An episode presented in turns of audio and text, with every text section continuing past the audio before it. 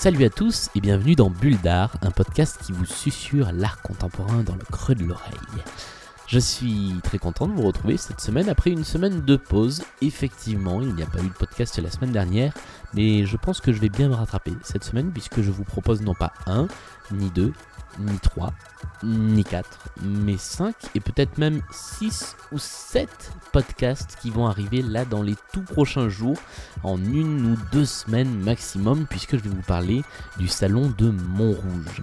En plusieurs épisodes, donc, le salon de Montrouge, c'est euh, le salon des jeunes artistes contemporains. C'est vraiment un lieu euh, assez euh, incontournable dans lequel il est toujours très agréable d'aller pour se balader, pour découvrir des œuvres d'artistes que pour la plupart on ne connaît pas, euh, puisque pour certains c'est leur première exposition, certains ne sont pas encore euh, représentés par des galeries, euh, il y a des étudiants, il y a des très jeunes artistes, il y en a qui sont un peu plus expérimentés, et c'est ça qui est extrêmement intéressant dans le Salon de Montrouge, c'est que on a toujours l'impression d'arriver dans un endroit complètement nouveau, de tout découvrir, euh, et d'avoir des coups de cœur. Et ce sont ces coups de cœur que j'ai décidé euh, de vous présenter tout au long de cette série d'épisodes, euh, toujours de la même manière, en quelques minutes, avec des mots simples et cette fois-ci une petite nouveauté puisque pour certains épisodes et pour certains artistes eh bien j'ai eu l'occasion de discuter avec eux de les interviewer et donc une partie de ce podcast sera dédiée à la partie interview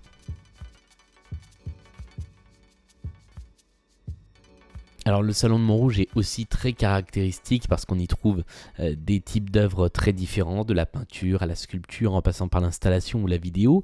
Je vais essayer de refléter un petit peu tout ça dans, cette série de podcasts, mais évidemment je vais commencer par de la vidéo puisque vous commencez à savoir si vous suivez Bulldar que c'est euh, euh, un de mes supports préférés dans, l'art contemporain, avec l'œuvre d'un artiste qui s'appelle Antoine Granier.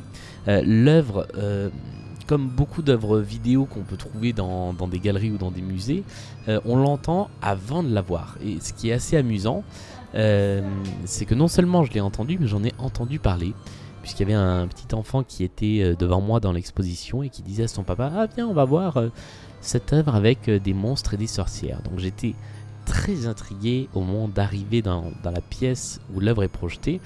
c'est une œuvre vidéo qui s'appelle Les songes drôlatiques et qui en fait est extrêmement particulière parce que euh, il s'agit de ce qu'on pourrait appeler une mascarade, un carnaval, euh, une, un spectacle, une, kermesse presque dans laquelle euh, il y a des, des, personnages, tous masqués, tous avec des costumes plus ou moins étranges, plus ou moins humanoïdes. et ces personnages sont en train de s'adonner dans une usine désaffectée euh, à une sorte de rituel. On ne sait pas vraiment ce qu'ils font. Il y a de la musique, il y a beaucoup de musique. Euh, on se doute qu'il y a une action et en fait, petit à petit, on se rend compte que cette, chose, euh, cette action qui n'est pas vraiment définie, ressemble à une vraie histoire et on se rend compte que finalement, on est dans une sorte de, de, pièce de théâtre, de comédie musicale, puisqu'il y a de la musique, il n'y a pas de parole mais il y a de la musique. et finalement, ce qui est assez intéressant, c'est que ces personnages qui, à première vue, peuvent être assez inquiétants, finalement deviennent, euh, deviennent très sympathiques et on retrouve cette dimension de carnaval. Et en fait, cette vidéo est extrêmement plaisante à regarder puisque on passe euh, du, sentiment euh, d'interrogation, on est interloqué dans un premier temps, à l'amusement, à on, peut avoir à certains moments de la tendresse pour certains personnages en fonction de ce qui se passe. on passe vraiment par tous les sentiments possibles face à cette vidéo et c'est ça qui est, très intéressant et qui fait qu'on reste euh, scotché à cette vidéo. J'ai donc eu l'occasion de discuter un petit peu avec Antoine Granier il y a quelques minutes sur Skype euh, à propos de cette œuvre. Donc je vous laisse découvrir euh, l'interview que nous avons réalisée ensemble il y, a, quelques, il y a quelques instants.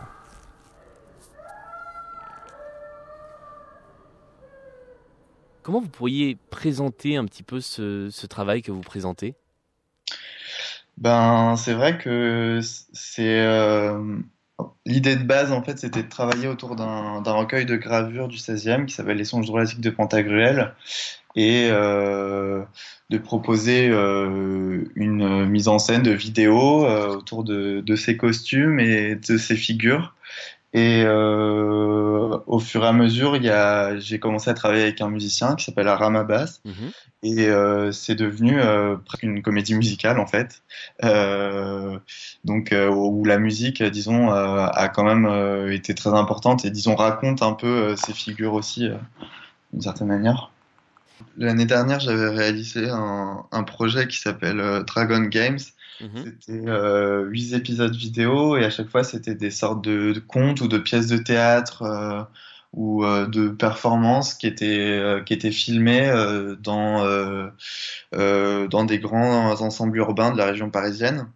Et donc il y avait déjà ce enfin même plus en tout cas que dans ce projet, il y avait quelque chose d'investir les espaces publics, de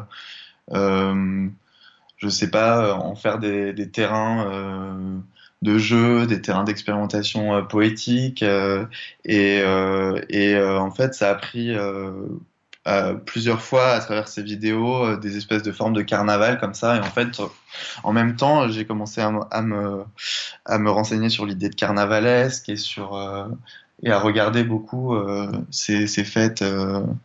Euh, de la Renaissance et du Moyen Âge et euh, en fait ça a complètement euh, fait naître ce projet puisque je suis tombé sur les, les songes drôlatiques de Pantagruel et que j'ai été un peu fasciné par ce recueil et qu'il y a ce, il y a ce très bel cette très belle introduction qui est faite par l'auteur François Després qui invite en fait tous les lecteurs à à, à s'approprier ces costumes pour établir des nouvelles mascarades, des nouvelles fêtes.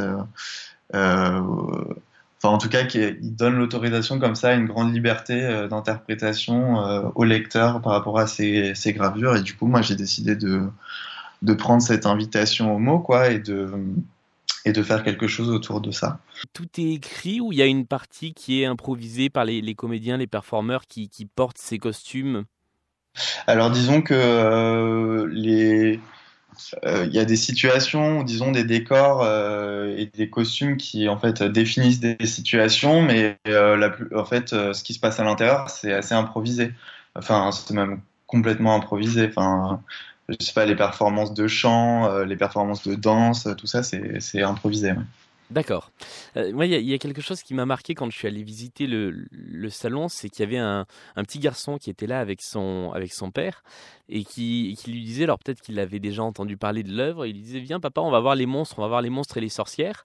Euh, et il s'est planté de- devant la, la vidéo, il n'a pas décroché. Et en fait, c'est, euh, j'ai trouvé ça intéressant que il y a à la fois ce côté euh, très impressionnant des, costumes qui sont des grosses têtes, qui sont parfois euh, parfois un peu inquiétant et en même temps il y a un côté euh, il y a un côté super enfantin en fait. Oui, oui, ben ça, c'est quelque chose qui me fait très plaisir et que j'ai pu constater aussi que ça, ça parle aux enfants.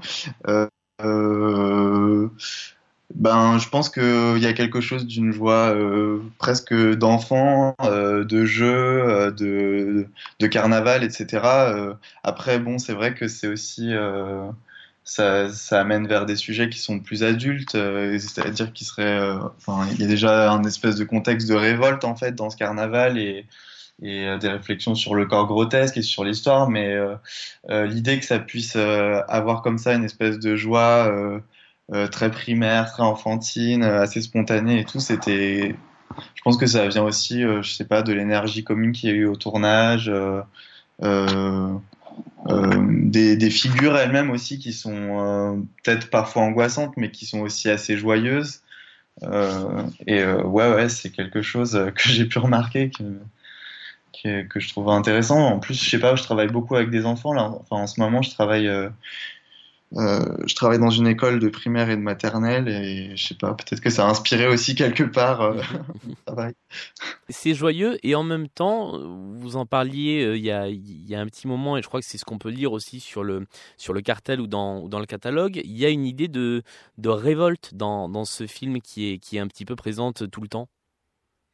Bah oui, c'est des personnages qui en fait euh, sont emprisonnés ou sont enfermés et qui en fait se rejoignent pour euh, form- former une espèce de rébellion qui vient aussi avec la musique. Et euh, cette rébellion euh, aboutit euh, au fait qu'ils sont complètement vomis par, euh, par l'espace qui les contient, qui est, qui est une usine.